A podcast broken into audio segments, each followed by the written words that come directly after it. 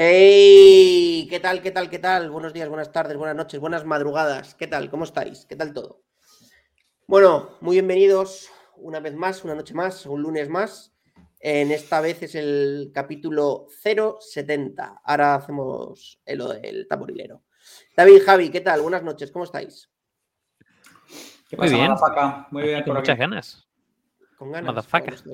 ¿Cómo se nota quién usa el micrófono y quién no? Javi, eh, ¿para qué compramos un micrófono, tío, si luego no lo usas, tío? Para que luego me toques los cojones diciendo que, no Solo, solo hace una cosa, ya que, ya que te, enviamos también el, el brazo, ¿podrías mover el brazo o tampoco? Eso es sí, espera, espera, que me muevo el brazo. Venga, Muy vamos bien. a mover el bracito. vamos, a, vamos a probar, vamos a probar. Patata. De puta madre. Bien, mucho mejor. De puta madre. Poca, poco Javi se ve como en una tiniebla, tío. Estás como. Estás como en el vídeo este de Queen, tío, en, el de Bohemian Rhapsody, de todo está negro y es una cara ahí flipándolo en colores. Haciendo no, es que hemos estado en Halloween. Con la luz de Halloween. efectivamente, como tiene que ser. Hemos estado en Halloween y es lo que tiene Halloween. Eso es. Bueno, pues chavales, hoy tenemos con nosotros un super capítulo y vamos a hacer la bienvenida eh, a Diego. Muy buenas, Diego. ¿Qué tal? ¿Cómo estás? Buenas noches. ¿Cómo estáis? Nada, un placer. Eh, a ver si dio la talla. Sin presión, sin presión. Sin presión. Ninguna presión. por aquí han pasado algunas de las mentes más lúcidas, más claras del panorama español, pero tú tranquilo que no hay ningún problema al respecto, ni la sientas encima. Ya viste, he visto bueno, las anteriores y he dicho, se habrán equivocado, pero bueno, aquí, aquí estoy, a ver qué pasa. Bueno, hay, un tema, hay un tema que sale recurrentemente eh, y que hace poco hablábamos Javi y yo por WhatsApp, que es ¿qué temas nos faltan? ¿no? Yo le decía, joder, falta mogollón de temas. Pues mira, este es uno de los temas que hemos hablado de forma circunstancial, pero no habíamos dedicado ¿no? al mundo del entretenimiento un, capítulo en sí. O sea, sí hemos hablado mucho pues, de cultura pop, ¿no? Y alrededor de cultura pop en muchos capítulos, de mil movidas del entretenimiento, pero del entretenimiento per se, ¿no? Mira, me, me, gusta mucho un comentario que nos deja Javi para ti en el chat, así para empezar a romper el hielo, y es ¿Qué peinadito viene últimamente, Javi? Claro que sí. Eh, muy bien, Enriquín. Eh, baneado cinco minutos sin amigos al mismo en tweet. No, no, es que es verdad, es que es verdad. Le he dicho a mi mujer, oye, que esta noche tengo podcast. Ven aquí, que has hecho un desastre. a tomar Me ha afeitado el patillón que tenía yo aquí el patillón ya rollo, rollo afro. Sí, tío, viene, bien afeitadillo, peinado. sí, sí, sí, una pena. ¿Quién te quién te ve, tío? O sea, me falta ya tararear a Julio Iglesias y ya, ya estoy acabado. El kit de persona acabada ya al completo. Total. Hay una cosa buena, Javi, es como que por lo menos hay alguien en tu casa que toma las riendas, ¿no? Está bien. O sea, tú puede que no, pero hay alguien que sí que la toma. Bueno, no, pues yo soy un pelele que te cagas. Pero bueno, que, te voy a contar, ¿no? Que tú en tu casa mandas que te cagas. O sea, no hay, no hay ningún A ver, vamos a ver. Yo, yo, mando. Mira, en casa. En casa Tiene siempre la última palabra, ¿no? Como se suele decir. Sí, efectivamente. efectivamente. efectivamente. A, mano abierta ahí. Efectivamente. Bueno, vamos a hacer capítulo 070. Espérate que no me acuerdo el título del capítulo. Eh, el Muy bien, Mike. El Alzheimer, el Alzheimer y tú. el futuro del entretenimiento con Diego Soro. Bueno, entonces, vamos a hablar del entretenimiento y del futuro, o lo que queremos, vamos a intentar hacer un poco de diseño de futuros, como diría aquí nuestro experto David. Eh, si quieres, David, vamos a empezar por ahí. ¿Qué nos dice Perplexity de Diego Soro, nuestro invitado de hoy? Vamos a ver. A ver, eh, bueno, Diego, utilizamos aquí una IA que es Perplexity, que nos da pie como a. nos saca cosas de, los invitados que traemos y nos da pie a. Eh, bueno, a empezar a generar la conversación. Se, equivoca, ¿vale? O sea, pero bueno, también que se equivoque mola y así tú nos dices, no, aquí se ha equivocado, aquí no, tal, bueno, y de alguna forma nos vas, nos vas llevando la, la conversación. Me, ha devuelto como tres parrafitos, ¿vale? El primero dice, Diego Soro es un ingeniero de telecomunicaciones y empresario español. Es ingeniero de telecomunicaciones por la Universidad Politécnica de Cataluña en Barcelona y Executive MBA por el IE Business School. Segundo, es el CEO de Fundera, un portal online que agrega todas las ofertas de ayudas públicas existentes en el mundo y lo hace de forma automática conectándose a los portales de los cientos de organismos públicos que ofrecen subvenciones, créditos blandos y, otras, y otros tipos de ayuda. Y finalmente, eh, Diego Soro es director de estrategia de Team Heretics, una organización española de deportes electrónicos. Diego Soro ha participado en varias iniciativas empresariales como Soros Gabinete, una consultora especializada en la búsqueda de financiación pública que creó a los 26 años. ¿A los? 26 ah, años. Ah, 26, había entendido 16, tío, joder. No tanto, no tanto. 26. estamos, ¿Cómo lo ves? Estamos todos a lo que estamos. Lo veo bien. Solo, hay, solo ha fallado una cosa, pero el resto todo bien. A ver. No, la primera es algo que es una empresa que se vendió a crédito caución ya hace bastante tiempo, con lo cual es algo que, no, que a día de hoy ya no, no ejerzo. Así que el resto acepta bastante. ¿Y algo que se haya dejado que quieras, quieras rescatar? No, yo. ¿Qué marcha llevas? Digo, a ver, cuéntanos, ¿qué marcha llevas? ¿Cómo, cómo te presentarías tú aquí a la comunidad?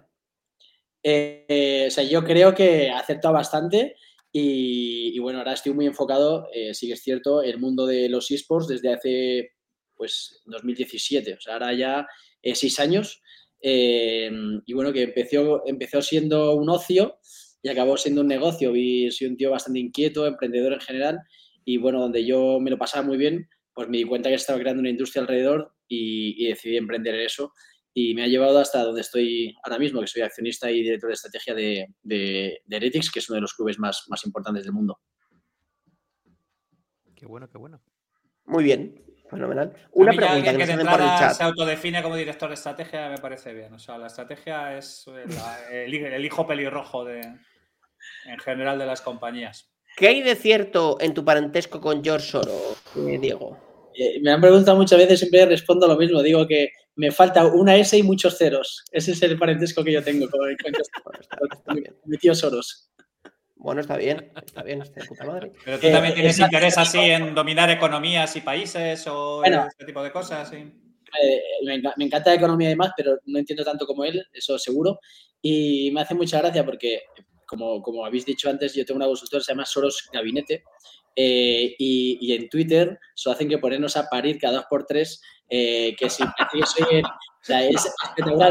lo que tiene más menciones es de haters de George Soros, sino me ponen a parir siempre ahí en, en Twitter de de que somos unos de todos, ¿sabes? Entonces. Es que no eres suficientemente masón todavía. Nadie, nadie en el proceso de naming levantó la mano y dijo aquello tan molesto de, oye, igual no es tan buena idea.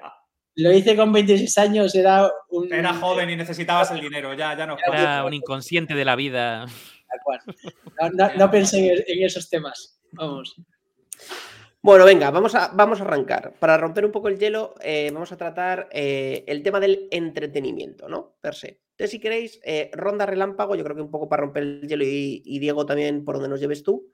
Em, ¿Qué es para ti el entretenimiento? O sea, yo creo que aquí también un poco, ¿por qué crees que es tan importante determinar de lo que va a ser el futuro, las tendencias? O sea, vamos a ver si quieres empezar por ahí.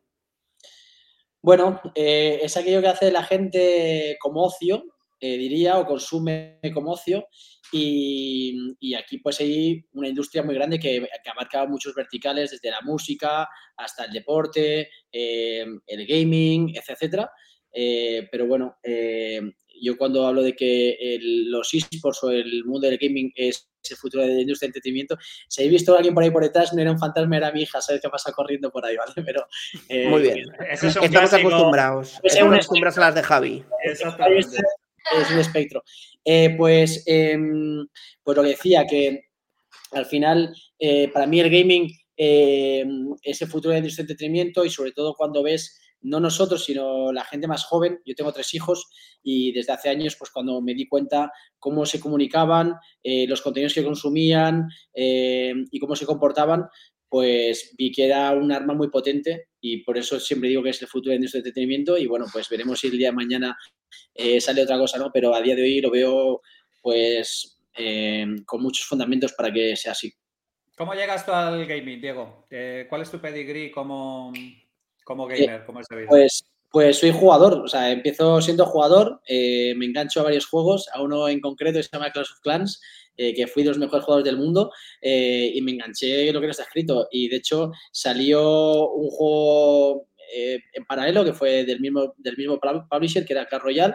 y yo dije, eso, ese juego no puedo descargármelo porque es mi perdición como persona, ¿sabes? Entonces tardé bastante, pero bueno, sí que la misma comunidad me llevó ahí de alguna manera y en Clash Royale sí que se estaba creando toda la parte, la parte competitiva y bueno, creé un club que acabó compitiendo en la primera liga mundial, tuve jugadores, un equipo que residió en México, en Los Ángeles, eh, competimos en la previsión del mundo y, fue pues eso, eh, de, empezar a jugar y ver un poco cómo funcionaba la dinámica del, del negocio con las 10 profesionales.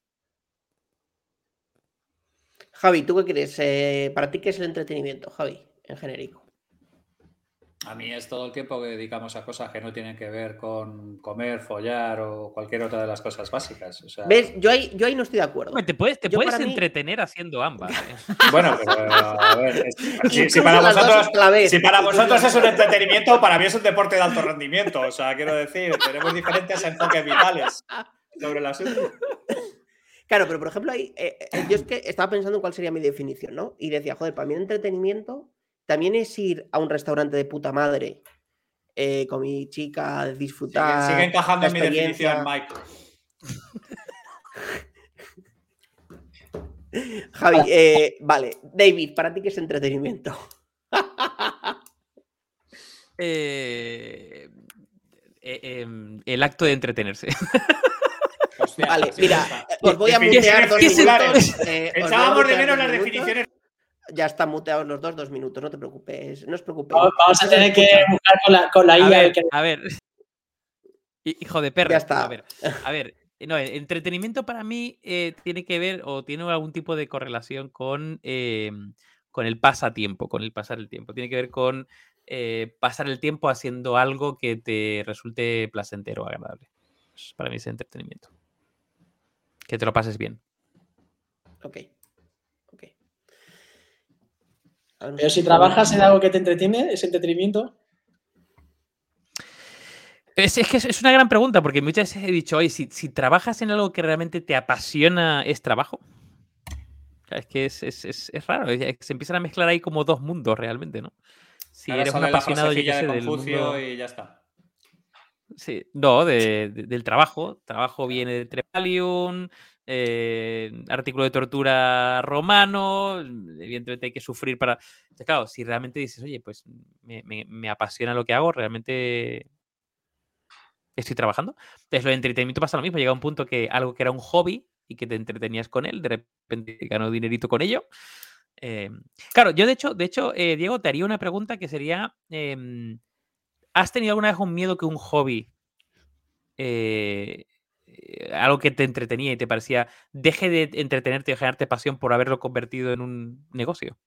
Eh, no, no he tenido ese miedo. He, sido muy inquieto generalmente y he hecho bastantes cosas a nivel profesional. Eh, siempre he trabajado en lo que me gusta, afortunadamente, pero también me he comido muchos sapos en el sentido que ya sabes que en el trabajo a veces hay trabajos que te apasionan menos, pero oye, al final es negocio y tienes que hacerlos igual, ¿no? Entonces, pero en general yo creo que si, ponemos una balanza, en general siempre trabajo, he trabajado en cosas que, me apetecían y cuando me ha apetecido he dejado de hacerlo. Así que, he tenido esa fortuna eh, porque creo que además pasamos tanto tiempo en el trabajo que si no te gusta, no te entretiene, es bastante complicado hacerlo bien eh, para empezar. Mm. Bueno, pero entonces, entonces vamos a ver, eh, vamos a definir, o sea, ya hemos, a ver, vamos a ver, mejor dicho.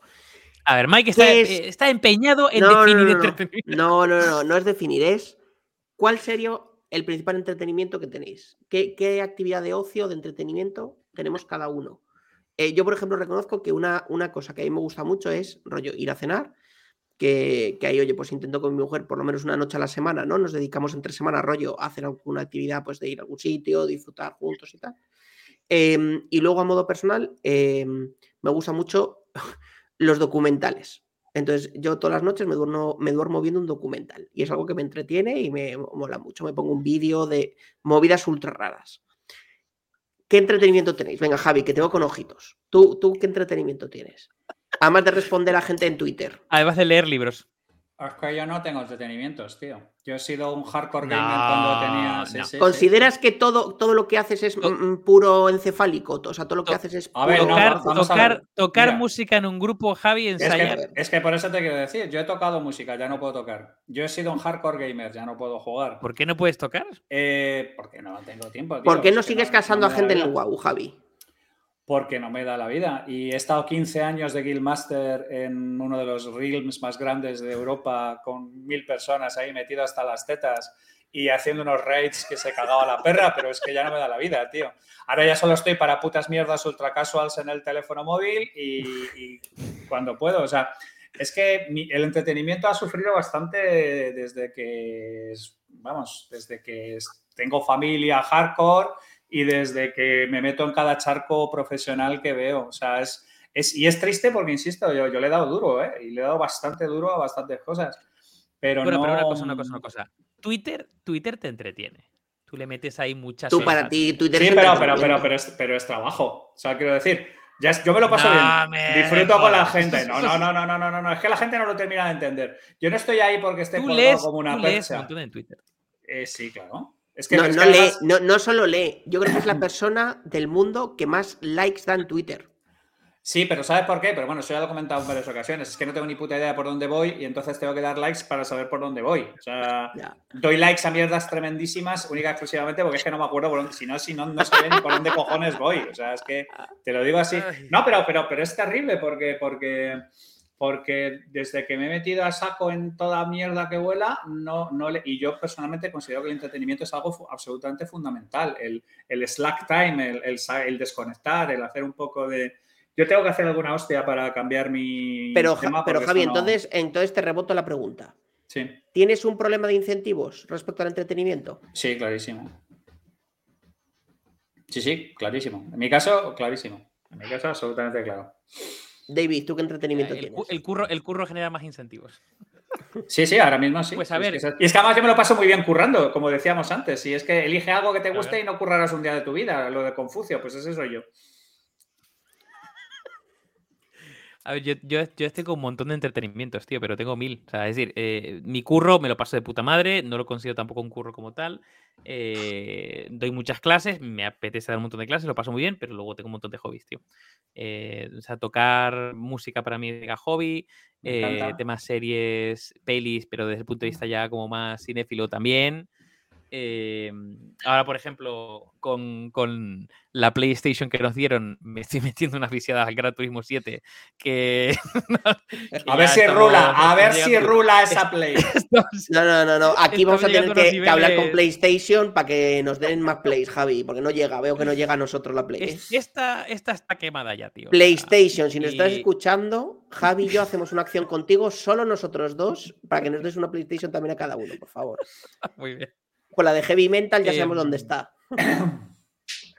Pero, tío, pero ese. Bueno, y quiero, quiero escuchar también a, Diego, pero vamos, que yo creo que es muy necesario el tema del, entretenimiento. De hecho, tengo por aquí un libro. Ya estamos con libros. el libro que estoy leyendo ahora que se llama Vida Contemplativa, Elogio a la, Inactividad. Mm, bastante interesante para personas hiper macro super productivas que no pueden estar ni medio segundo, sino. Muy interesante. ¿eh? ¿Te has leído los Ludens de Uzinga? No, tío. Sabéis que hay vida más allá de los libros, ¿verdad? Es decir, eh, lo sabéis, ¿no? Que hay gente que, cuando habla de entretenimiento. Sabemos perfectamente que conoces el vídeo del chimpancé en YouTube que se hace pajas delante de la reina madre, pero es algo que nosotros tenemos otra serie de prioridades y ya te lo hemos explicado un par de veces. Diego, bueno, Diego, ¿cuál es tu entretenimiento? A mí me gusta mucho el deporte, eh, hago muchos deportes y, eso que me, me, por lo que decías, me ayuda a desconectar bastante, es dopamina a lo mejor, eh, pero que me ayuda a desconectar. Y luego, pues, el mundo de los videojuegos, eh, me encantaría jugar más, pero no tengo mucho tiempo, pero, me, pero veo mucho, o sea, veo mucho cuando jugamos nosotros, pues me veo otros partidos, me gusta verlo en general, o sea, que, que, que y al final, hablando de libros, me estoy leyendo un libro también sobre el tema de, de la felicidad y tal, porque al final es un objetivo siempre final que tenemos y yo creo que hay que balancear mucho la vida eh, para poder ser feliz, ¿no? Y creo que el entretenimiento es una parte esencial dentro de todo eso, de que, oye, alguna parte que te ayude a desconectar, que te ayude a, pensar en otras cosas, que no te enroques. así que intento balancear mi vida todo lo que puedo, entre familia, trabajo, entretenimiento, deporte. pero bueno, sí, diría que eso, deporte y, y, esports a día de hoy, videojuegos. ¿Y por dónde crees o cuáles crees que son los principales eh, retos eh, que tiene el entretenimiento? Claro, ya entrando al futuro, ¿no? ¿Cuál crees que son un poco los principales retos actuales eh, de la industria del entretenimiento en general? ¿no? Aquí industria del entretenimiento, em, claro, esto es algo muy amplio, ¿no? Porque al final para cada uno el entretenimiento es una cosa y puede competir un contenido, con una actividad de ocio, con un restaurante de puta madre, ¿no? Entonces, ¿tú cuáles crees que son un poco los principales retos que hay ahora mismo a nivel de industria? Yo, yo lo que creo es que, sobre todo, y además, pues yo como me gusta la estrategia, eh, es entender qué pasa, ¿no? O sea, o qué ocurre y, qué va a pasar. O sea, uno tiene que intentar eh, adivinar, pues, hacia dónde vamos.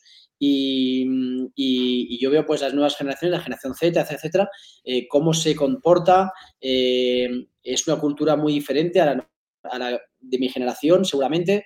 Eh, y entonces, si queremos adelantarnos y ver, oye, cómo va a ser esa gente, cómo va a ser la, sociedad dentro de 10 o 20 años, pues sin duda va a cambiar 100%. Y en el entretenimiento, pues yo no sé si va a haber estadios de fútbol o de baloncesto, la gente jugando baloncesto eh, o otras cosas, ¿no? Con lo cual, como reto de entretenimiento, creo que es entender qué es lo que puede ocurrir el día de mañana, eh, cómo se va a comportar la gente, dónde, qué va a ir a ver eh, y, en base a eso, pues, pues ver un poco cómo también como sociedad, pues hacemos las cosas adecuadamente para, para que eso sea sano también, ¿no? tiene sus riesgos como todo, Al final, pues la gente se engancha, se vicia, pero como hablamos de la IA y también tiene sus riesgos. Todo, todo lo que es nuevo y casi incontrolable tiene sus riesgos. Y yo creo que en este sentido también pues, viene algo muy potente mm, que yo lo veo desde hace tiempo, que creo que es el futuro, como se está diciendo en la industria de entretenimiento, eh, y que cómo lo vamos a controlar o cómo se va a gestionar, pues yo creo que es algo que hay que ir dándole vueltas, ¿no? Así que, que te diría ese como reto eso, ver cómo se va a desarrollar y cómo vamos a controlar un poco toda esta eh, ola que viene.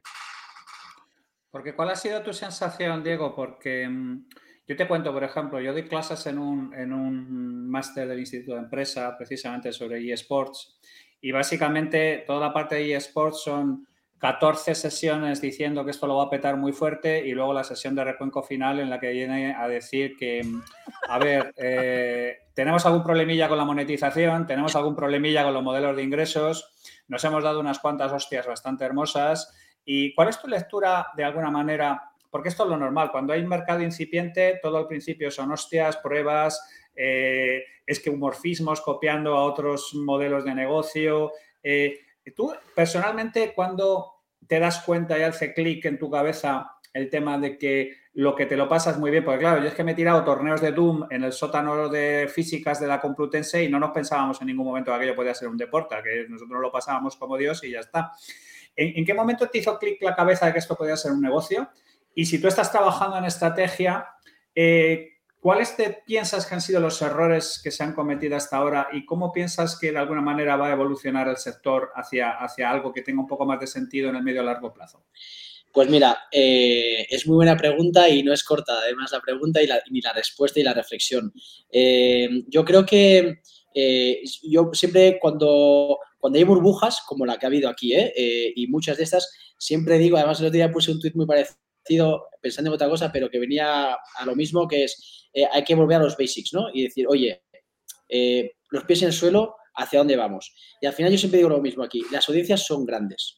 Hay audiencias muy grandes viendo gente jugar a videojuegos, profesional y no profesional, ya no solo para parte profesional, sino a streamers y demás, y sobre todo que son, es un nicho de nuevas audiencias que van a crecer. O sea, mi hijo que tiene 14 años, cuando tenga 25 estoy convencido que seguirá viendo estas cosas. Y cuando tenga 40 es muy probable que, es probable que pueda ocurrir lo mismo. Y juega deportes tradicionales, pero no le engancho a ver un partido de fútbol o un partido de baloncesto.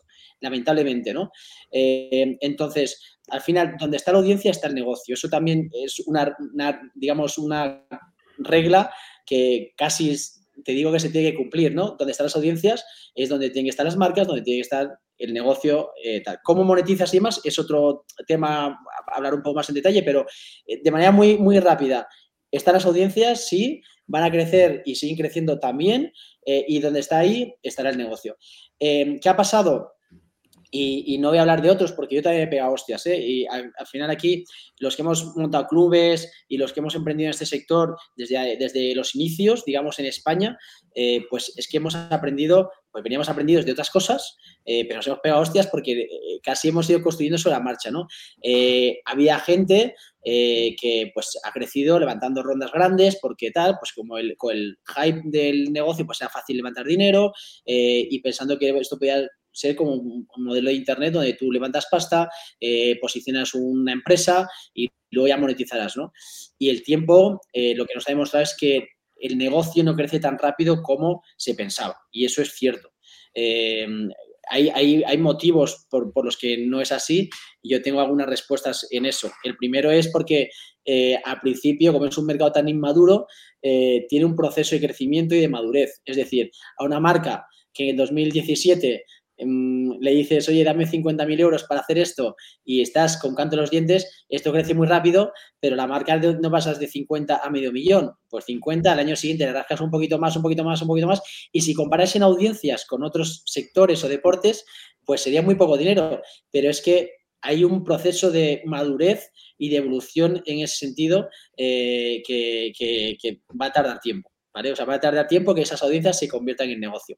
Y luego hay otros temas también importantes comparados con otros eh, sectores como el deporte tradicional, que es el tema de los derechos eh, televisivos, ¿no? Que eso es eh, la madre del cordero y que, bueno, que es otra cosa de las que estamos trabajando en ello y que, claro, que en el fútbol pues hay unas grandes partes de, ingresos por derechos que veremos si es una burbuja o no es una burbuja, que eso es otro debate también que se puede poner ahí, pero, pero que en los esports ha costado darle clic a eso, ¿vale?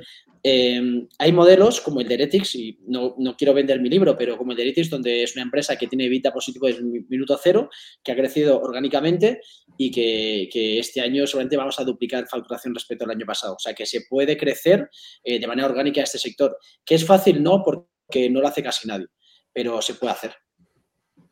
Pero tú no crees... ¿Cuál, es? Dale, Dale perdón. Ah, no, yo, yo voy a preguntar em, eh, ¿cuál, es, cuál es vuestro, desde el desconocimiento, vuestros, vuestro modelo de negocio.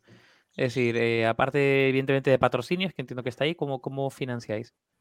Bueno, pues este año patrocinios eh, va a ser como una tercera parte, con lo cual hemos conseguido diversificar mucho. hemos sido muy patrocinio dependientes en general del sector. la gran parte de los ingresos era patrocinios y era algo poco peligroso. ¿Vale? Eh, hemos conseguido diversificar de que sea una tercera parte, otra tercera parte serían derechos de ligas. Eh, hemos conseguido estar en, las franquicias más importantes del mundo. Estamos en la LEC, que es la franquicia de League of en Europa, en la franquicia de, Valorant en Europa y este año hemos entrado en la franquicia de Call of Duty eh, a nivel mundial con Miami Heretics. con lo cual tenemos unos derechos de ligas ahí, que es un poco el equivalente a los derechos televisivos en el fútbol, ¿no? Es un eh, reparto de ingresos de la liga por visualizaciones, sponsors de la liga y demás, ¿no? Exacto. No llega la parte esa de venta de contenidos porque eso creo que llegará el día de mañana. Aquí no se paga por contenidos, todavía es todo gratis por Twitch, etcétera, etcétera. Eh, pero bueno, yo creo que eso es otro melón que se abrirá el día de mañana que le queda. Y yo creo que a lo mejor, además es inteligente que le quede porque creo que todavía estamos construyendo como para monetizar todavía al fan en ese sentido, ¿no? Creo que hay que construir mucho todavía y, eso llegará, eh, pero no es el momento, ¿no? Eh, y hay una tercera, otra tercera parte que es otros negocios, ¿vale? Desde merchandising hasta one shots, hasta em, otro tipo de negocios, de eventos, eh, y eso sería otra tercera parte. Con lo cual, eh, hemos conseguido diversificar bastante ese split de ingresos, que creo que era súper necesario, y a partir de ahí, pues seguimos creciendo en, otros verticales, que es un poco nuestra idea. Y haciendo un poco de abogado del diablo, ¿no, te parece que eso es muy. Em, una forma muy tradicional de conseguir el income? Es decir, em, ¿qué te diferencia? O sea, haciendo un poco de abogado del diablo, por eso digo, ¿eh? es decir, ¿Qué diferencia lo que hacéis como un sector nuevo de lo que hacía, viene haciendo el Madrid los últimos 20 años?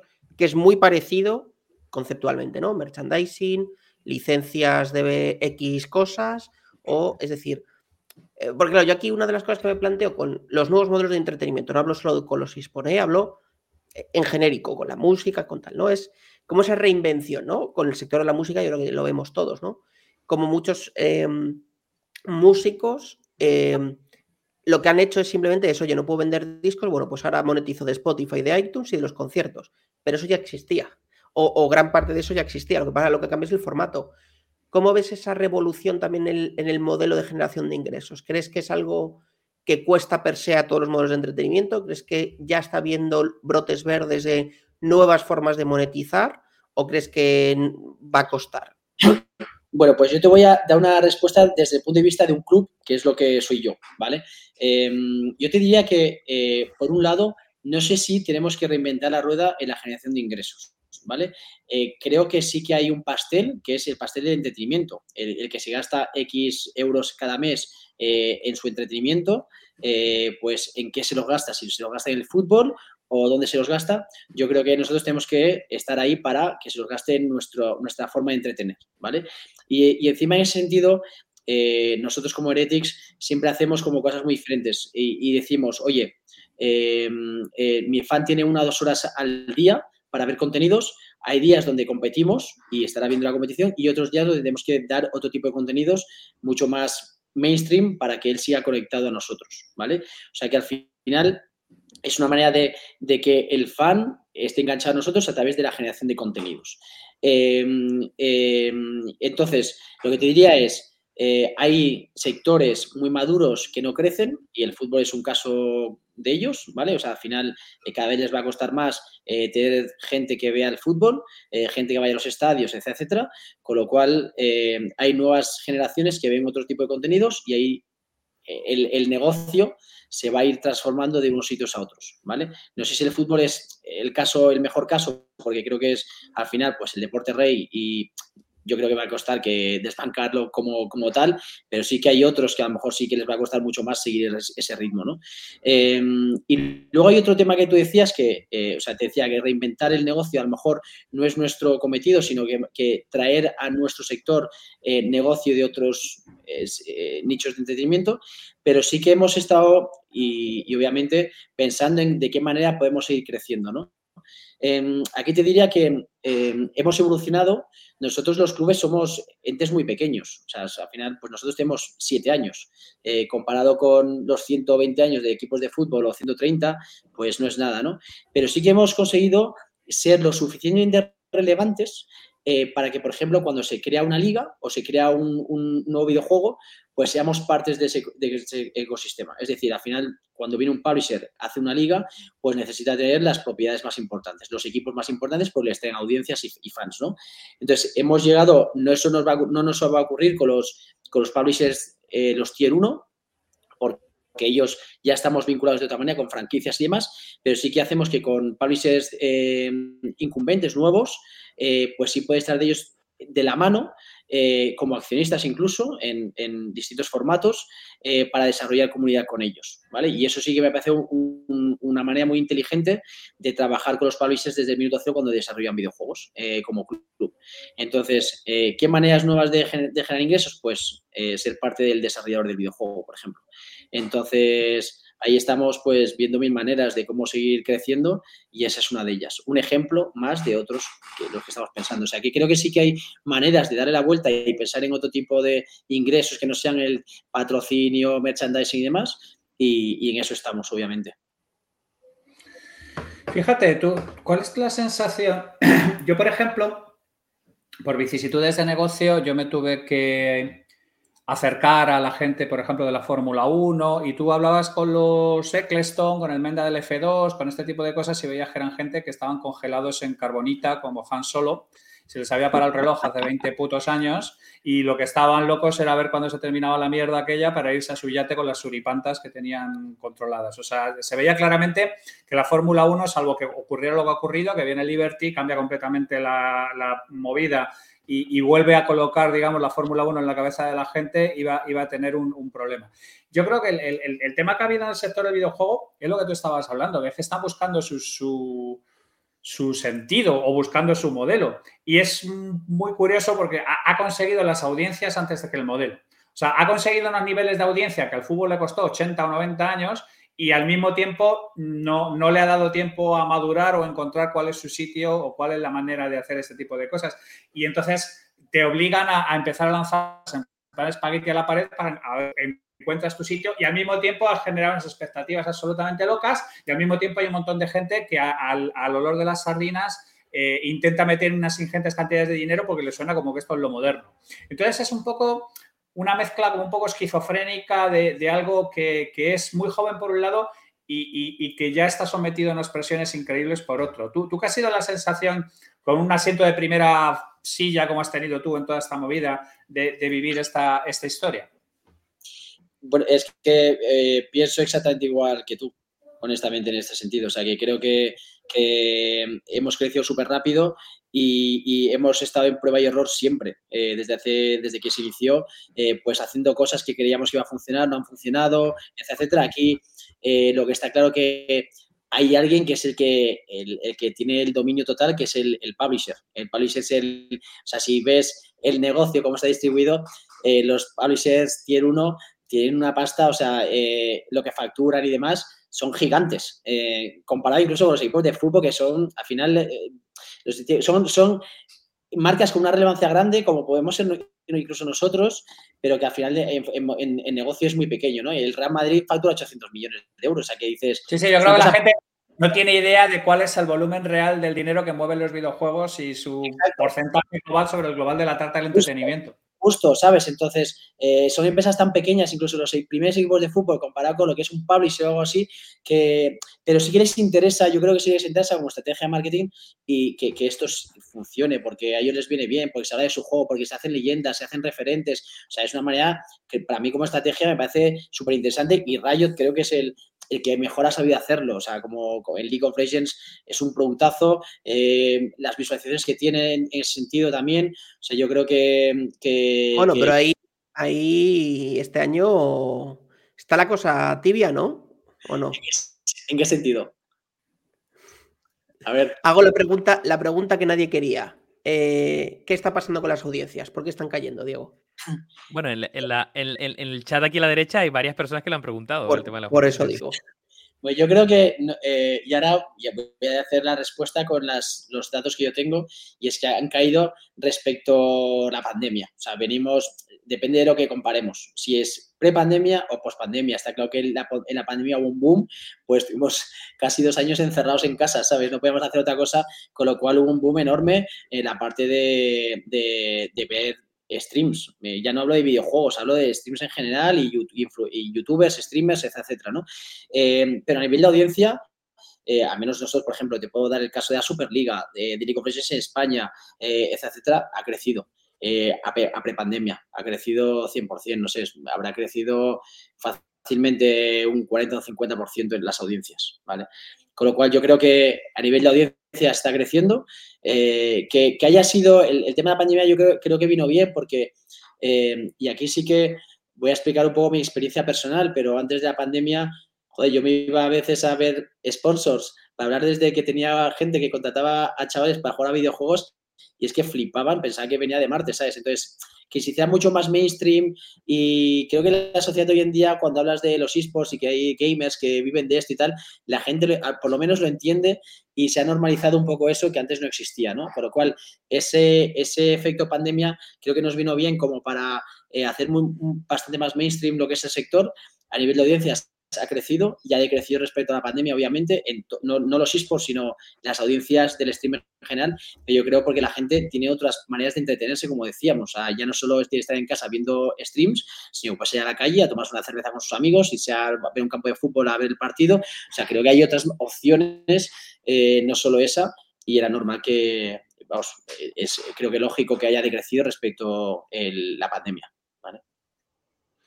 Y respecto a estas opciones de entretenimiento, es decir, no solo, claro, o sea, tú como persona que está en el sector, ¿no? Em, ¿Tú cómo consigues llegar? Porque claro, tú como estratega lo que quieres es llegar a la gran mayoría de población posible, de los más países posibles, y como si fueras una marca más, fidelizar, ¿no? O sea, yo entiendo que es el objetivo último, ¿no? El fin último. Fidelizar para que nos sigas, que nos recomiendes o que nos compres merchandising o el producto que sea, ¿no? ¿Tú cómo crees cuáles son los retos para diferenciarse? ¿no? Porque yo creo que ahora uno de los puntos, por supuesto con Internet, pero con todo, ¿no? Con las redes sociales es la, no sé llamarlo infoxicación de entretenimiento, ¿no? Es decir, todas las opciones están a golpe de un clic, están a golpe de una descarga de tu móvil o de tu ordenador. Eh, ¿Cuál crees que son los principales retos para conseguir esa diferenciación, ese valor adicional? O, cuál es tú un poco también tu experiencia, ¿no? ¿Cuál crees que ese es ese punto diferenciador que puede ayudar a ser el mejor de los mejores? Aquí hay un, hay un, a mí me gustaría recalcar un caso de éxito que me hace enorme, seguramente el, mejor en Europa, ahora mismo que es K-Corp, no sé si lo conocéis, es un equipo francés. Eh, ¿Eh? El de Cameto. El de Cameto, eh, que o sea, es un caso de éxito total. O sea, estuvimos, de hecho, hace un mes y medio haciendo un show más con ellos porque hacen como la presentación de sus equipos y tenían un estadio, 30.000 personas dentro del estadio en París. Pues Mm, como locos, animándole al equipo, etcétera, ¿no? Y eso, mm, vamos, si no hay tantos equipos de fútbol que puedan hacerlo en España, te diría que hay 10, ¿sabes? Pero 30.000 personas en un estadio para hacer la presentación de sus nuevos equipos, me parece una pasada, ¿no? Eh, y eso existe ya hoy en día. Eh, eso es un caso de éxito, ¿no? Eh, nosotros, ¿cómo vamos a hacer eso? Pues es un poco la idea. Entonces, hacer el, Hay mucha gente que puede ser tu fan o tu seguidor. Pero hacer el hard fan ese, yo creo que ese es el reto que tenemos eh, todos los equipos, ¿no? Eh, y creo que em, hay que hacer un proceso la inversa de lo que se ha estado haciendo hasta ahora, ¿no? Nosotros venimos del mundo online eh, y el deporte tradicional se va del, offline al online, nosotros tenemos que hacer el, proceso y, a la inversa, ¿no? Que eso es un poco lo que creo que es la clave, ¿no? Al final, ver algo en Twitch pues está fenomenal, pero darle la, la experiencia a tu fan de poder ir eh, a un estadio o a un sitio a ver presencialmente eh, un partido y vivir esa experiencia, para mí eso es un tema que es clave, ¿no? Eh, yo cuando tengo un amigo que va al, Wanda Metropolitano a ver al Atlético de Madrid, no va a ver un partido de fútbol, va a ver... Va a dormir, como cualquiera que va a ver al Atlético. Cabrón. yo, que soy bético, voy a ser un poco más inteligente. Yo que ese Bético va al Benito Villamarín, ahí no se va a dormir, ahí va a disfrutar, pero no a disfrutar, sino a vivir una experiencia, ¿no? Con tu amigo, con tu padre, para llorar, para gritar. O sea, al final creo que esa experiencia es la que nos falta de los esports, honestamente. Y nos falta un poco crear esas experiencias, que eso sí que lo hace diferente, ¿no? Y, y cuando la gente disfruta de esa manera, eh, eh, va a cambiar bastante las cosas. Nosotros ahora, pues esas experiencias presenciales ahí en las finales, en no sé qué, pero son muy puntuales, ¿no? No, no es recurrente. Y yo creo que, que es necesario madurar también en ese proceso. Y lo mismo que os he dicho antes con el negocio, llevamos siete años, nada, con lo cual esto tardará, no sé si son 10 años o 5, o ya, ya vemos casos de éxito que lo están haciendo ahora, no sé cuánto tardaremos nosotros en madurar todo, pero que va a ocurrir, eh, estoy también convencido, igual que es el futuro de industria de entretenimiento, que tenemos nuestro estadio, que la gente irá, que llorará, que gritará eh, con su padre, con su hermano, con quien sea, pues eso va a ocurrir y creo que va a ser, o sea, es, determinante para que la gente eh, se enganche mucho más de lo que está ahora. Oye, Mike, han salido varias preguntas por el chat eh, que no las entiendo, por lo tanto deben ser interesantes. En relación con los publishers, ¿qué opinas sobre la oportunidad de Fortnite creativo para marcar una marca como Heretics? También como posible nueva vía de ingreso. Eh, primero te pediría, Diego, que nos lo expliques y luego que le respondas.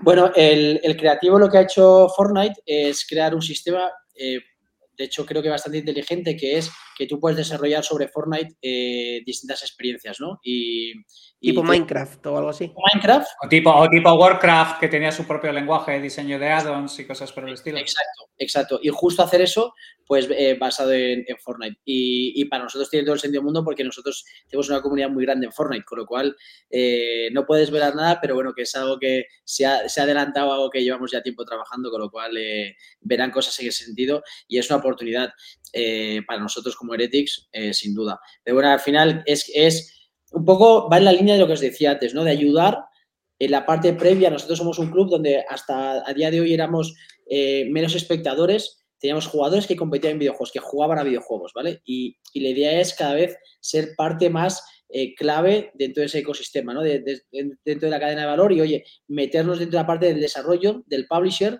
en unos sitios pues iremos con ellos a las ligas, en otro ayudaremos a desarrollar videojuegos y en otros como Fortnite Creativo, pues a lo mejor a la, ayuda a desarrollar mapas y promocionarlos, etcétera, ¿no? Con lo cual, bueno, eh, creo que, mm, que, la parte de Fortnite Creativo tiene todo el sentido del mundo, eh, para nosotros como Heretics, pues seguramente también, pero ya hay gente que lo ha hecho, ¿eh? Por ejemplo, en, en Estados Unidos ya hay equipos que han hecho sus mapas, los han promocionado. Eh, y bueno, pues, pues y lo que hace, el modelo de negocio aquí básicamente es que Epic paga por, usuario que juega tus mapas y demás, con lo cual, bueno, hay, hay modelos de negocio, eh, como tú decías antes, me preguntabas, pues que vaya mucho más allá de los patrocinios y demás, pues este mm, es uno más dentro de esos en los que puedes estar. Hmm. Mira, hay otro, otra pregunta. ¿Te gusta el sistema de franquicias como en Root o un modelo abierto como Valve? Pues mira, eh, eh, esta es una pregunta controvertida porque eh, diga lo que diga, me van a poner a parir, pero me da igual. Eh, hemos venido a jugar. Hemos venido a jugar, así que el hate me lo... No, además, yo, a mí me encanta el Counter-Strike y, entiendo perfectamente que es muy bonito el tema de, oye, eh, méritos deportivos, ¿vale? Y, bueno, voy, voy, a, voy a estallar un poco más en esta pregunta porque además es interesante, ¿no? el tema del mérito deportivo... A lo mejor, a lo mejor, a lo mejor Diego puede explicar un poco ¿Cuál es la diferencia del modelo franquicia como root y el modelo abierto como Valve? Sí, por pues favor, porque Javi, por supuesto, no tiene ni idea, pero yo tampoco. Vale, pues mira, os voy a contar rápidamente. yo juego al Counter-Strike y no tengo ni idea de cuál es el modelo abierto de Valve. Bueno, pues e, es la manera de cómo se crean las ligas. Una puede ser la liga de fútbol profesional, donde, oye, pues eh, tú puedes eh, empezar un equipo en la regional y, y, puedes ir subiendo hasta llegar a primera división, ¿vale? o, la NBA, donde tú puedes eh, hacer un equipo de baloncesto, pero nunca vas a llegar a la NBA si no tienes, compras una franquicia, ¿no? Es, la diferencia entre el, equipo, el modelo cerrado o modelo abierto, ¿no? Entonces, Valve, como publisher, pues un publisher tremendamente permitivo, permisivo, que te deja hacer lo que quieras, casi, ¿no? Yo puedo hacer una liga de, de Counter-Strike en España si quiero, etcétera, ¿no? Con una serie de requisitos, pero es, fácil, ¿no? Y deja hacer ligas, eh, y las ligas que hay, generalmente, las ligas que hay suelen tener eh, eh, Open Qualifiers, donde tú puedes tener un equipo, intentar entrar y demás. La el tenis ahí en una zona de Open donde puede entrar, o el golf, por ejemplo. Eso es. Tú puedes entrar desde las propias a, jugar con los grandes si eres lo suficientemente killer como para ir saltando.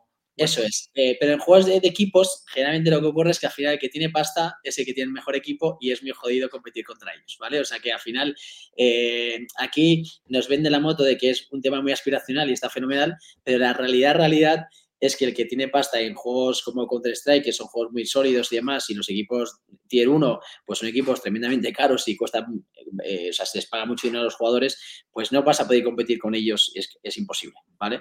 Eh, el, a mí yo prefiero la liga de franquicias a día de hoy, no sé si el día de mañana eso a lo mejor puede cambiar, pero creo que en un sistema tan inmaduro como este, eh, la liga de franquicias ayuda a consolidar los proyectos, ¿vale? Y aquí vemos en los últimos años lo que hemos visto es que los equipos pues les cuesta mucho mantenerse, que acaban entrando en concursos acreedores, es difícil mantener estructuras deportivas eh, sin unos ingresos sólidos y los sistemas de franquicias ayudan a que esos equipos tengan unos, unos ingresos por los derechos de las ligas, etcétera, etcétera. Em, y la realidad es que es así, ¿no? Eh, tiene sus handicaps, eh, que creo que eso se va a ir corrigiendo eh, con el tiempo. Y sus handicaps es que uno que tiene una plaza en una franquicia, si no invierte, le da igual porque va a seguir estando ahí. ¿no? es un poco lo, que no te permite el, otro sistema. Eh, si no eres competitivo, acabas cayendo. ¿no? en cambio, en una franquicia, si tú lo haces mal, pues quedas último, pero no, no ha pasado nada. ¿no? Y no tiene esa penalización. Em, entonces, yo por defecto prefiero el. Claro, pero el problema es que por seguir con el ejemplo de la NBA, no tienes un mecanismo de renovación competitiva como pasa en la NBA y cosas por el estilo, que tienes un draft que te permite elegir a esto. O sea, los equipos que tienen más molla son capaces de atraer el mejor talento y por lo tanto, en el momento en que tú entras en un escenario como entraba la Fórmula 1, ya estás jodido, porque si no hay competición, la gente no, no se desengancha. O sea, es que es, es un poco elegir tu veneno en este sentido. aquí, aquí la realidad y, la LEC, por ejemplo, es un ejemplo muy claro de eso, es que las IPs o los equipos eh, importantes siguen ahí, los menos importantes, los más irrelevantes, acaban desapareciendo, pues porque consiguen tener menos patrocinios, eh, tal, y vienen otros con interés y acaban comprando las franquicias. Nosotros el año pasado compramos la franquicia de Misfits, este año K-Corp ha comprado la de Astralis, entonces vienen detrás estructuras mucho más potentes que acaban estando ahí, que es donde tienen que estar, porque hay 10 equipos en Europa en la LEC solo. Con lo cual, eh, el que quiere ser relevante en Europa, en los esports, pues tiene que estar ahí, ¿no? Eh, entonces, acaban, al final es una carrera de fondo y incluso el que esté en franquicias, si no lo hace bien, acaba si viene, viniendo por detrás y le acaba comiendo la tostada, ¿no? Eh, se acaba renovando de alguna manera. Así que, bueno, eh, esa es un poco la, respuesta, que para mí eh, el sistema de franquicias a día de hoy creo que tiene todo sentido del mundo para, sobre todo para hacer un ecosistema un poquito más, más sólido y con estructuras mejores. Mira, viene genial que hayas hablado del movimiento que hicisteis el año pasado para, para el ALEC eh, porque nos, hay una pregunta en el chat que es, eh, yo le relacionada. ¿Sigue la industria levantando Venture Capital con la subida de tipos? ¿Esto sumado a la recesión y alto salario de los jugadores no puede ser un problema real? Aquí para dar un poco de contexto, vosotros el año pasado anunciasteis que parte de llegar a LEC fue porque os habéis asociado con alguien que os había hecho una inversión importante para conseguir comprar la plaza. Sí, eh, o sea, yo te diría que, que te diría que cada vez va a ser más difícil levantar pasta. Eh, bueno, sabes que el venture capital en general ahora mismo no es el mejor momento para levantar pasta en ningún sector, ya no solo en esto. Si no haces algo con IA, eh, te dirá que no levantas pasta ni para atrás, ¿no? A día de hoy, ¿no? Eh, en, los esports lo que ha ocurrido es que también hubo una burbuja, pues como todo hace unos cuantos años, donde eran esports y la gente se volvía loca a levantar pasta, ¿no?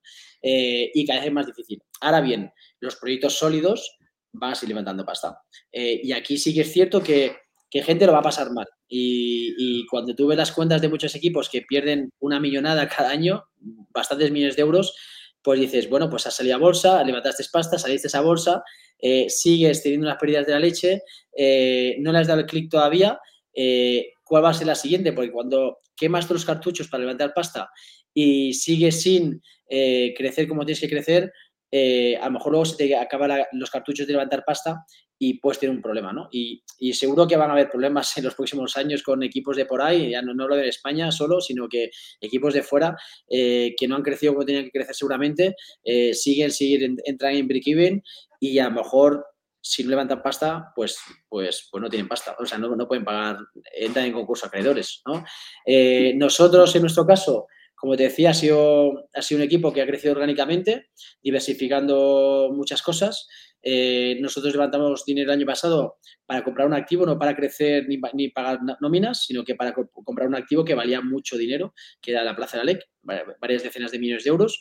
Em, y, tuvimos inversores de los que tenemos ahora eh, que podíamos, eh, que nos acompañaron, y luego alguno de fuera muy relevante en el mundo deportivo, Em, pero no se ha hecho oficial el nombre, no puedo hacerlo, no, no puedo revelarlo, eh, pero, que, pero que creyó en el proyecto y los números que tenía el club, ¿no? Con lo cual, bueno, en ese sentido, pues, pues contento. Ahí tenemos eh, inversores relevantes, de eso sí que sí se han hablado, como Sevenzonic, eh, Omega Capital, Koplovich, etcétera, y tenemos inversores relevantes desde hace unos años y, y es gente que continuó creyendo en el proyecto. Yo tengo una, una, pregunta, volviendo otra vez al, tema del entretenimiento un poco más eh, general. Em, yo tengo mucha curiosidad por, por, ver en qué eh, paga la gente, o sea, ¿qué, qué, está dispuesto a pagar la gente de entretenimiento. Es decir, me, hay cosas como muy ridículas de alguien que, yo qué sé, pues pueda pagar 20 no sé, 20, 30 euros por un libro, por ejemplo, en, el mundo que vivimos que hay una crisis absoluta de que la gente no lee y que le cueste dar el clic para ver una peli a 1,99. ¿No? Porque, porque una peli de 1,99, eh, por tenerla, yo qué sé, una semana para poder verla, eh, frente a un libro, por ejemplo, ¿no? O, como, o pagar, por ejemplo, yo qué sé, ciento y pico euros por una entrada a un concierto y, no sé, y a lo mejor no, no irse, por ejemplo, a, un, a una competición de eSports o, o, a un equipo, a un partido de fútbol que cobra menos, ¿no? Es decir, me parece siempre curioso qué factores operan desde el punto de vista de pagar, porque tú dijiste antes, bueno, el futuro puede ser que la gente pague por contenidos, pero ahora mismo no. La gente no paga por contenidos. Es muy curioso, pero ¿Qué, crees que opera eh, en la gente? Claro, y cuando digo la gente me refiero también al contexto de España, porque entiendo que opera algo muy diferente, por ejemplo, si te vas a Norte de Europa o si te vas a Estados Unidos, ¿no? Pero ¿crees que qué crees que opera en la gente, y sobre todo incluso más gente joven, a la hora de pagar por entretenimiento, por algo que le entretiene? Yo te diría que la gente paga mucho en ese sector. Eh, y hay un, me ha visto un, un, post por ahí de alguien que ha escrito que son críos y la gente no se gasta dinero. Y yo creo que es, una, es, es muy falso eso. Eh, de hecho, la gente se gasta mucho dinero en una skin de Fortnite o de Valorant o de League of Legends. se gastan 50 euros por una skin y cosas de esas. Eh, se, gastan 50 euros en una camiseta del club o lo que no se, están acostumbrada la gente es pagar por contenido. Y eso no es un tema de nuestro sector, es un tema en general. La gente no le gusta pagar por escuchar música, ni pagar por ver YouTube, ni... Pero yo creo que porque si les ha acostumbrado que eso es gratis, ¿no? Entonces, eh, cambiar ese chip, pero la gente también paga por contenidos, por lo que quiere. O sea, la gente tiene unas subs de Twitch tiene subs y hay gente que, cobra dinero por, las subs que tienen en Twitch, por ejemplo, ¿no?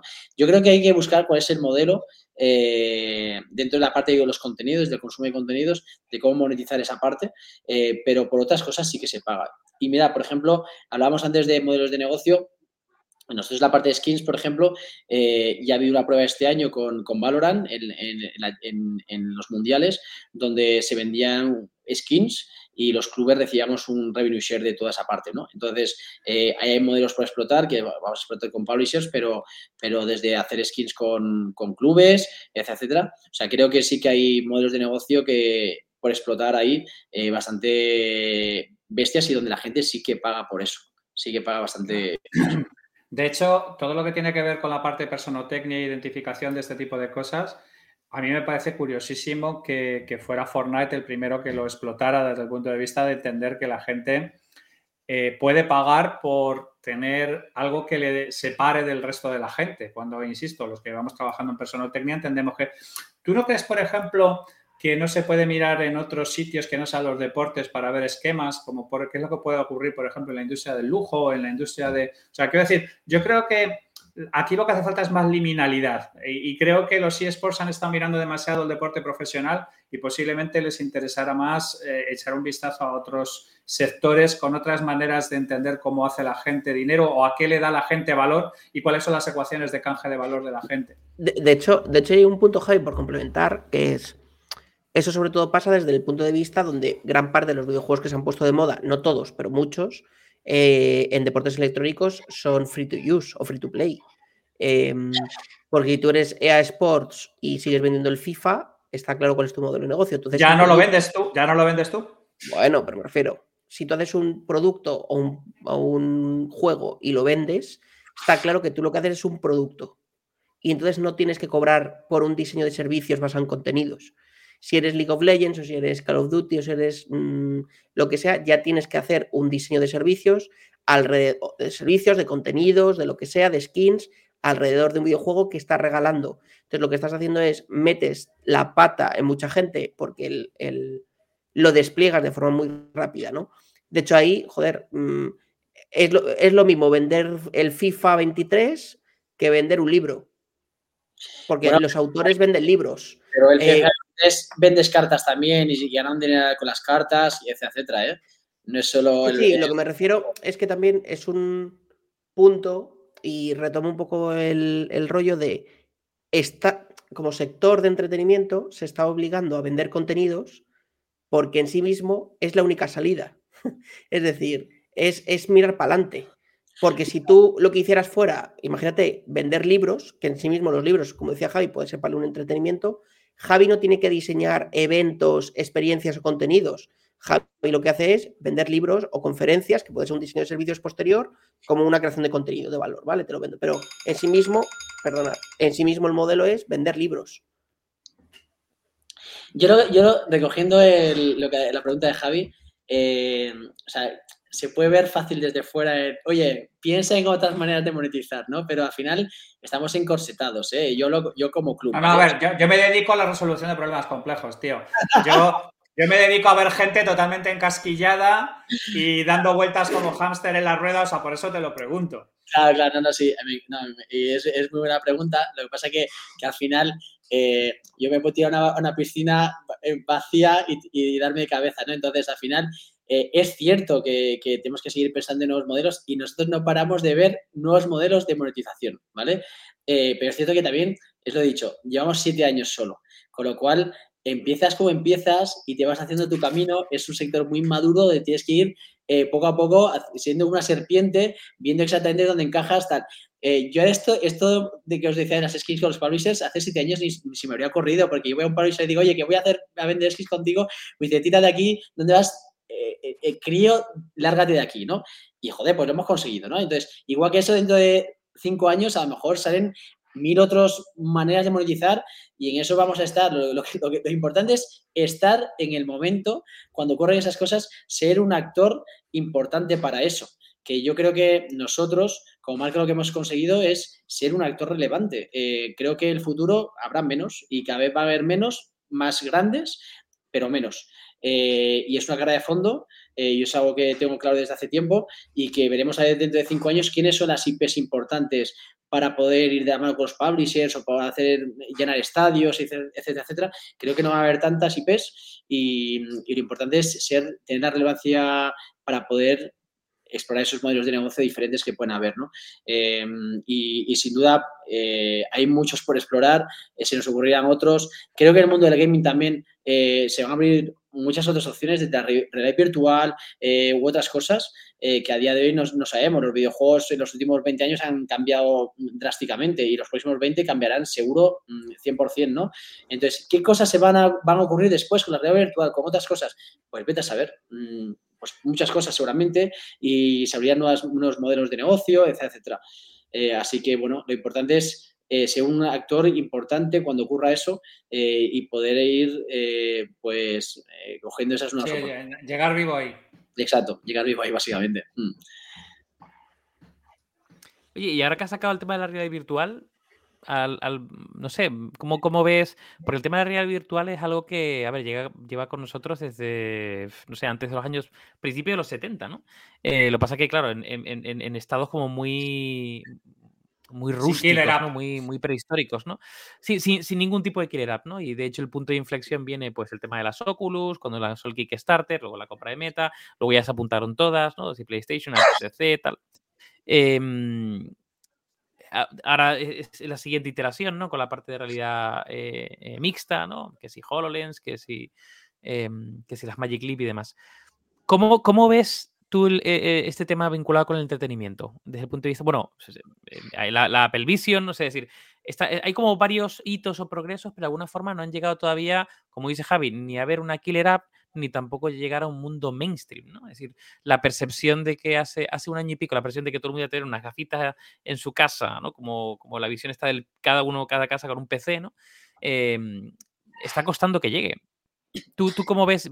¿Crees que va a ser algo que, que yo qué sé, por ejemplo, los eSports eh, llegue antes desde el punto de vista profesional? O sea, que tú veas, yo qué sé, partidas donde la gente se mueve en un espacio ¿no? Eh, físico con las gafas y demás. ¿O crees que va a llegar a, a un, público mainstream antes? Em, o sea, yo creo que, o sea, yo al final nosotros como, como club, lo que siempre digo es que yo al final soy agnóstico al juego, al publisher y a todo. O sea, yo al final competiré donde haya audiencias. Si, si en, mañana en la realidad virtual pues eh, hay juegos donde la gente quiere ver esos videojuegos y jugarlos y demás, pues ahí tenemos que estar nosotros, ¿no? Eh, si no lo hay, pues estaremos donde estén. O sea, al final yo lo veo como un espectador más. Eh, obviamente, pues creo que, se, que pueden haber muchas oportunidades ahí y sí que veo las, las o sea, las veo, ¿no? Pero tiene que venir un poco desde la industria del desarrollador el poder desarrollar esas cosas, ¿no? No es fácil, o sea, no va a ser fácil, lo hemos visto, lleva mucho tiempo con las promesas, creo que un hándicap importante bueno, lo creo yo, lo dice todo el mundo, es el, tema del hardware del usuario. Al final me parece que es difícil que la gente tenga un dispositivo para ver esas cosas, eh, consumir contenido de, esa manera. Entonces, eh, creo que viene por ahí lo primero. Eh, pero bueno, los grandes players también están desarrollando y están muy metidos en, eso, desde Facebook, desde Meta hasta Apple, todos están metidos ahí. Veremos el día mañana. Pero creo que es, o sea, es un sitio, es un, salto natural del mundo del videojuego a pasar a algo mucho más inmersivo eh, y demás.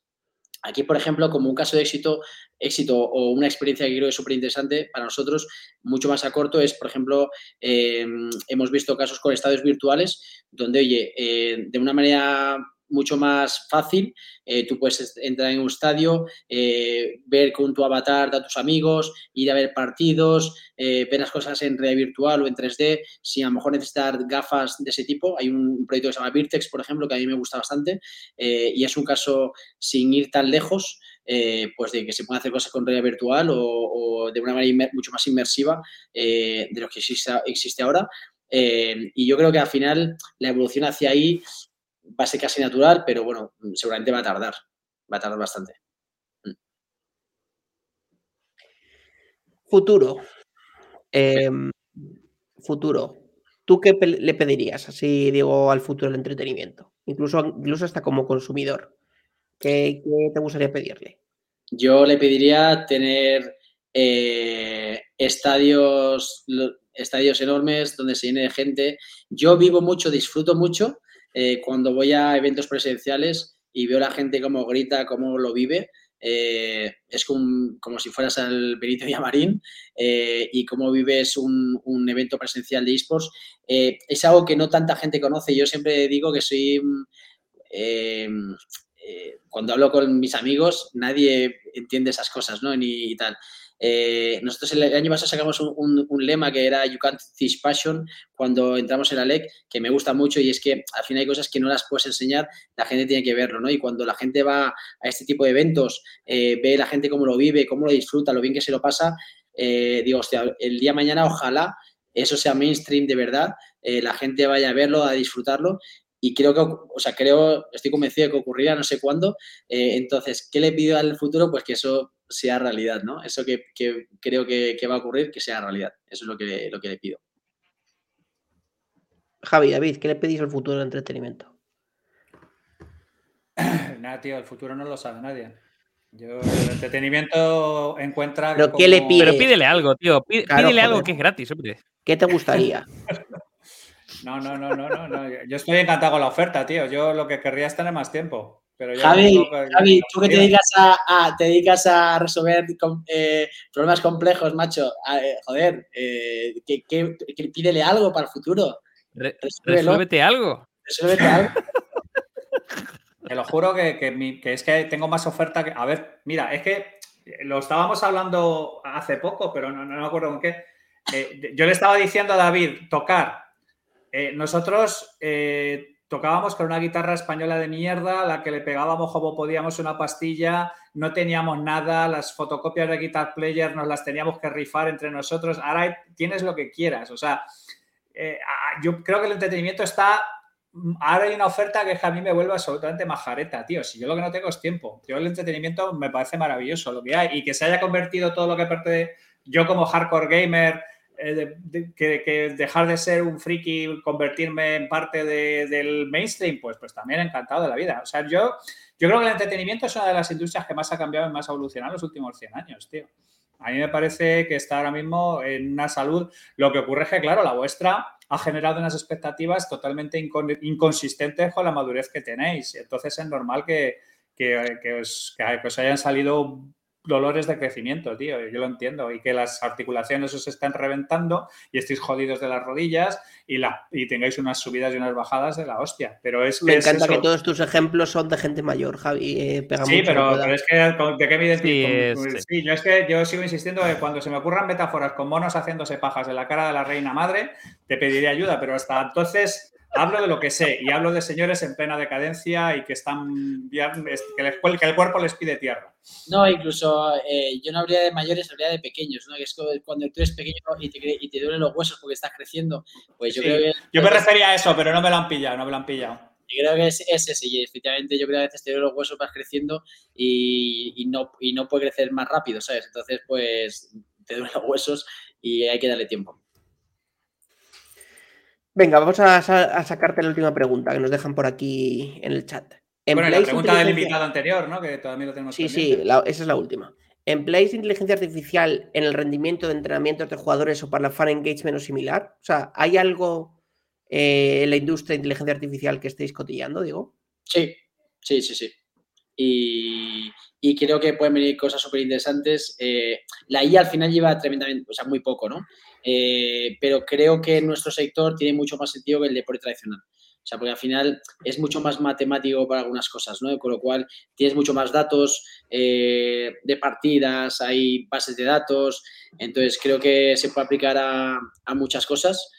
Tampoco puedo hablar mucho ni explicar el por qué, porque estamos viendo aplicaciones. Eh, pero bueno, mira, te voy a poner una que me da un poco igual. Hay, hay algunas que son un poco más delicadas porque sí que estamos intentando hacer cosas y, no quiero hablar mucho de ello. Pero, por ejemplo, eh, desde, desde también se puede aplicar incluso a la parte de contenidos mismo, ¿no? Eh, antiguamente, pues, bueno, tienes tus diseñadores y de repente, pues, ganas un partido o no sé qué y tienes que hacer un diseño rápido de, del banner de victoria, ¿no? Y ahora con la IA es tan sencillo como eh, con unos prompts y demás, pues, pues hacer un banner pues mucho más sofisticado de la propia partida, ¿no? Eh, le pones a este jugador delante del otro y haciendo no sé cuántos y creo que en ese sentido pues, pues nos va a ayudar mucho en la parte de la gestión del club, contenidos, marketing, etcétera. Eh, y para la parte deportiva, como ellos decían, también 100%, pero no puedo hablar mucho, mucho de ello, no puedo dar muchos detalles, pero sí, sí. Ok.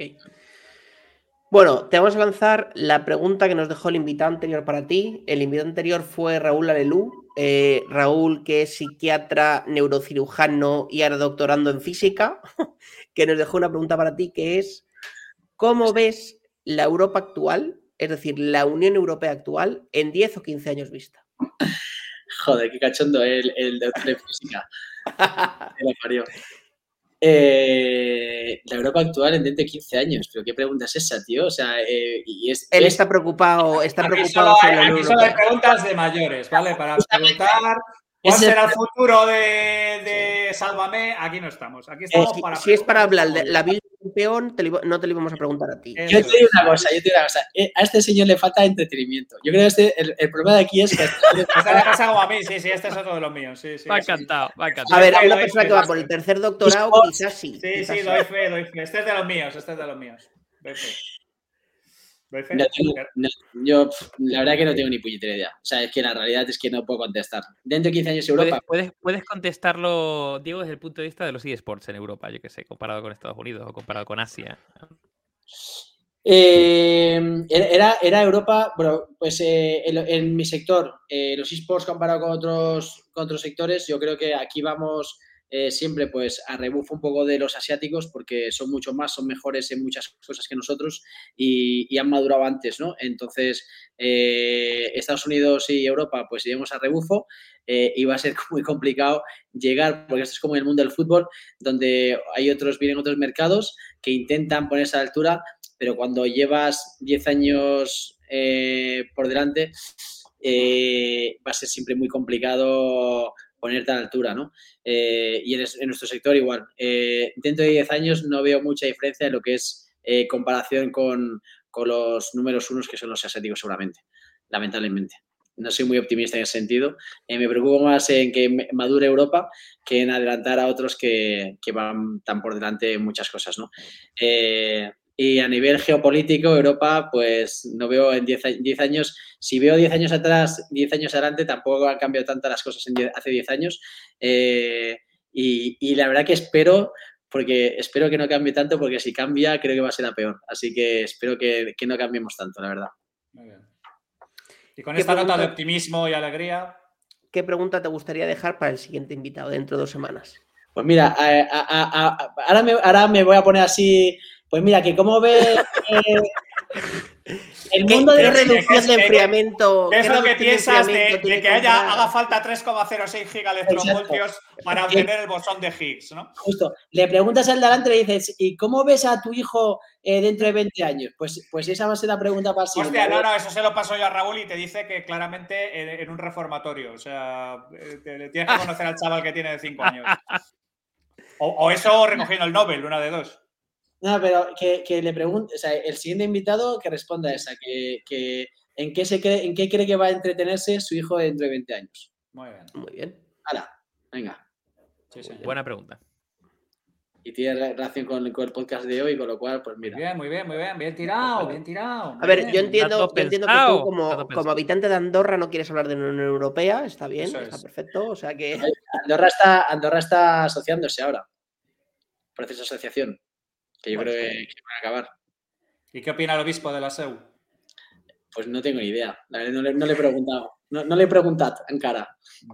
Andorra debería ser el primer, el primer sitio donde vayamos a hacer un podcast, ya que tenemos por ahí, digo, eh, y que aprovechemos. ¿Sabes? Y que aprovechemos y. Aquí ojalá estéis invitados cuando vengáis, nos vamos a comer y, nos pasemos bien.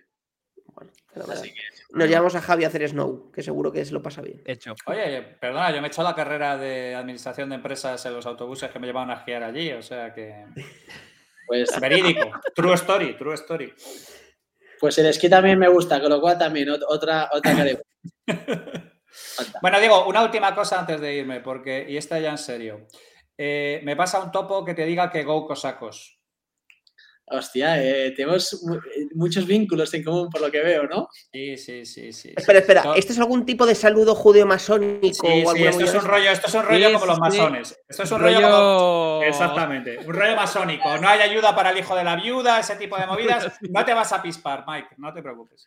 No, no, no, que está bien, ¿eh? O sea, que está bien. Si es por saber cómo de fuera de juego estoy. O sea, si es como de lo costumbre o más. Como, Vinicius anoche. Ese rollo.